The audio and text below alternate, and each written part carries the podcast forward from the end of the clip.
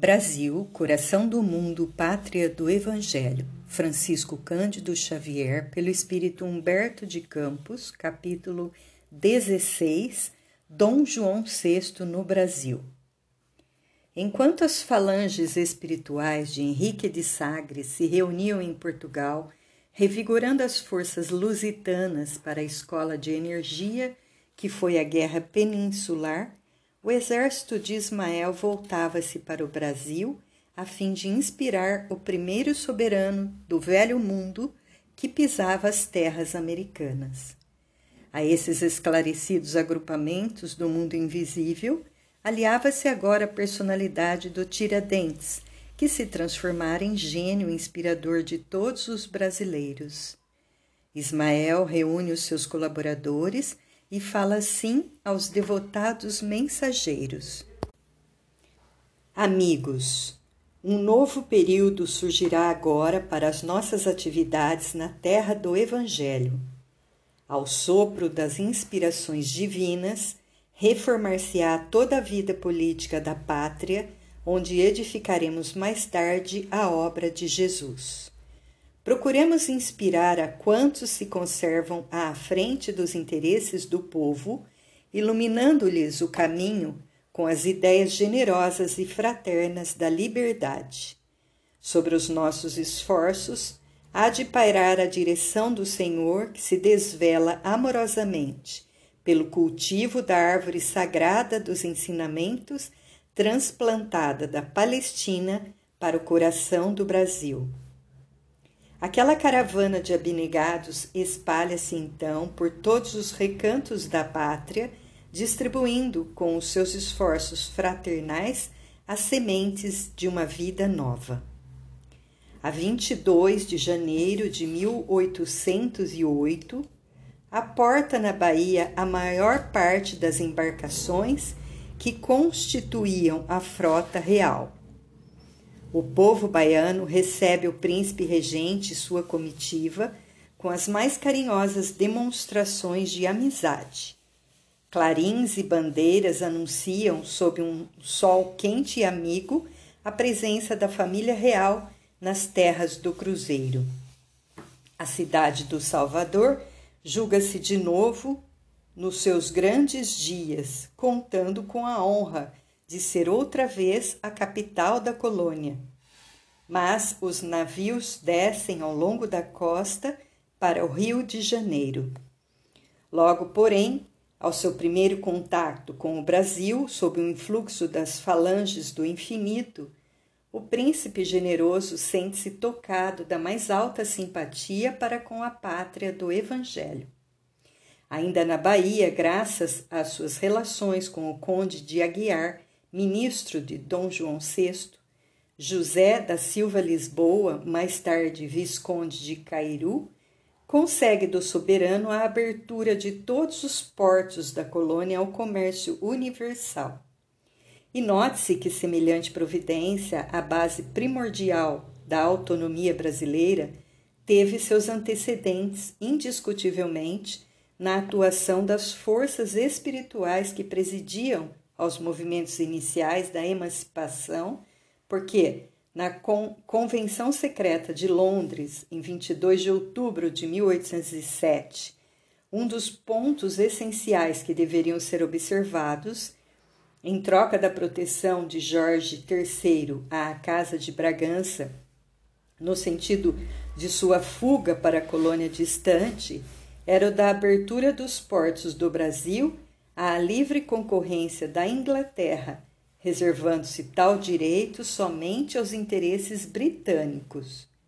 O soberano e seus ministros conheciam essas estipulações através de Lord Strangford, mas, com o auxílio das influências salutares do plano invisível, reconsideraram a tempo o absurdo de semelhantes exigências e cuidaram de realizar as primeiras aspirações dos patriotas brasileiros.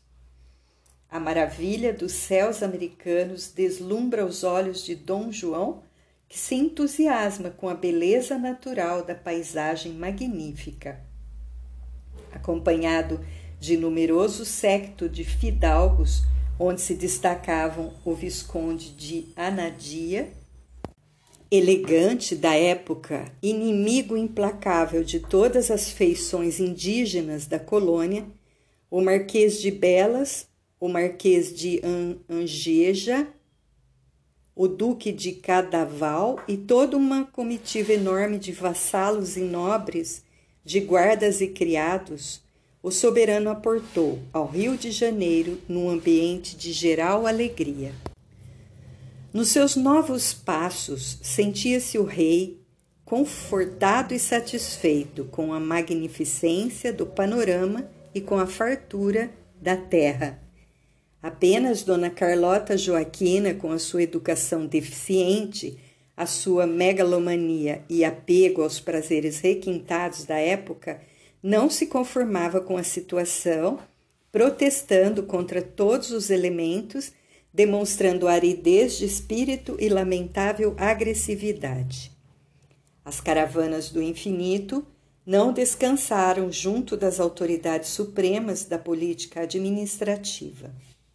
Todas as possibilidades foram aproveitadas pela sua operosidade infatigável. A 1 de abril de 1808 levantava-se a proibição que incendia, incendia sobre as indústrias nacionais que foram declaradas livres, o que facilitou a colaboração dos estrangeiros estabelecidos nas costas marítimas da pátria do Cruzeiro, surgindo um novo período de trabalho construtivo do país, prestes a celebrar suas núpcias com a liberdade. O Rio de Janeiro, sob a direção do bondoso príncipe que, debaixo das influências poderosas do Alto adotara um regime muito mais liberal do que as formas de governo existentes em Lisboa, enche-se de obras notáveis. Grandes instituições se fundam na cidade da mais maravilhosa Bahia do mundo. Surgem a Escola de Medicina, o Real Teatro São João, o Banco do Brasil. Organizam-se os primórdios da Escola de Belas Artes Cria-se a Academia, Academia de Marinha, o Conselho Militar, a Biblioteca Real, desenha-se o Jardim Botânico como novo encanto da cidade e, sobretudo, inicia-se com a imprensa régia a vida do jornalismo na terra de Santa Cruz.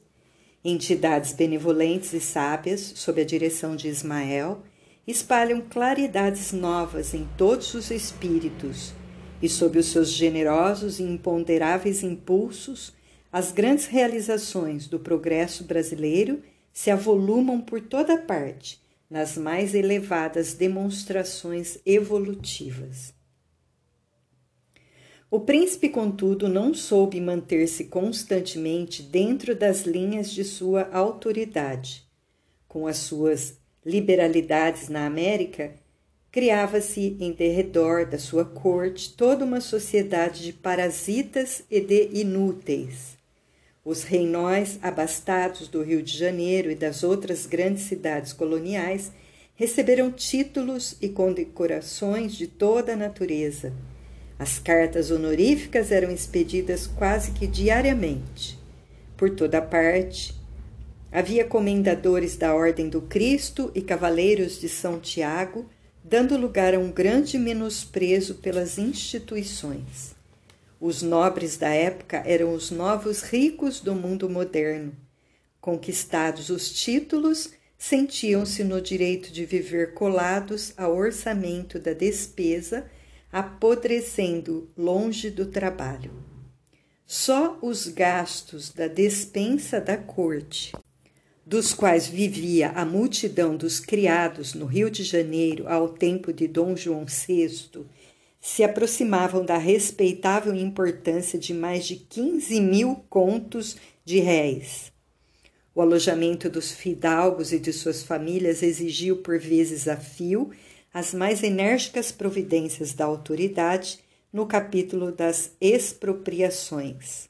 A chamada Lei das Aposentadorias obrigava todos os inquilinos e proprietários a cederem suas casas de residência aos favoritos e aos fâmulos reais. Bastava que qualquer fidalgote desejasse este ou aquele prédio para que o juiz aposentador efetuasse a necessária intimação a fim de que fosse imediatamente desocupado. Ao oficial de justiça incumbido desse trabalho, bastava escrever na porta de entrada as letras P.R., que se subentendiam por príncipe regente, inscrição que a malícia carioca traduzia como significando ponha-se na rua. Moreira de Azevedo conta em suas páginas que Agostinho Petra Bittencourt era um dos juízes aposentadores ao tempo de Dom João VI, quando lhe apareceu um fidalgo da corte exigindo pela segunda vez uma residência confortável, apesar de já se encontrar muito bem instalado. Decorridos alguns dias, o mesmo homem requer a mobília e daí algum tempo solicita escravos. Recebendo a terceira solicitação, o juiz, indignado em face dos excessos da corte do Rio, exclama para a esposa, gritando para um dos apartamentos da casa: Prepare-se, dona Joaquina, porque por pouco tempo poderemos estar juntos. Indicando à mulher que viera correndo atender ao chamado, o fidalgo que ali esperava a decisão concluiu com ironia: Este senhor já por duas vezes exigiu casa, depois pediu-me mobília e agora vem pedir criados.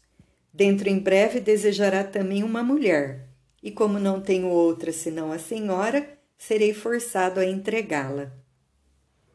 Todavia, a despeito de todos os absurdos e de todos os dispêndios que seriam de muito excedidos nos odiosos processos revolucionários, caso o país fosse obrigado a exigir pelas armas a sua emancipação, a corte de Dom João VI ia prestar ao Brasil os mais inestimáveis serviços, no capítulo de sua autonomia e de sua liberdade, sem os abusos criminosos das lutas fraticidas.